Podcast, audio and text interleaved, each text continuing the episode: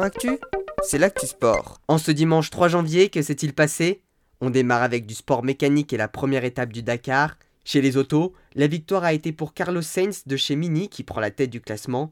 Du côté des motos, la victoire a été australienne. Toby Price avec sa KTM a été le plus rapide. En voile, les skippers du Vendée Globe remontent désormais vers les Sables d'Olonne. Yannick Bestaven est toujours en tête, mais son avance a fortement diminué. La pivia de Charlie Dalin n'est plus qu'à 70 miles du Maître Coq 4. En rugby, suite de la 13e journée de top 14, Toulouse a battu Montpellier 16 à 9, l'écart était encore plus faible entre Lyon et Castres, score du match 14 à 15. En revanche, La Rochelle, toujours leader, n'a laissé aucune possibilité à Agen et s'est imposé 43 à 13. En handball, la Ligue Butagaz Énergie a repris après un arrêt de plus d'un mois pendant l'Euro féminin où les Françaises ont terminé deuxième. Dans le match de retard de la 7 journée, Metz s'est imposé 31 à 25 face à Plan de Cuc et reste leader invaincu.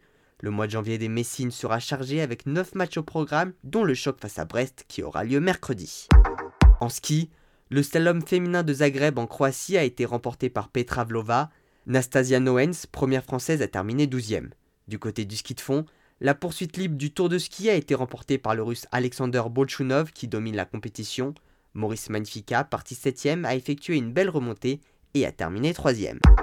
Enfin en cyclocross, la quatrième manche de Coupe du Monde à Ulst aux Pays-Bas a été remportée par le néerlandais Mathieu Van Der Poel qui enchaîne les victoires. Voilà pour les actualités du jour. À demain dans Sport Actu.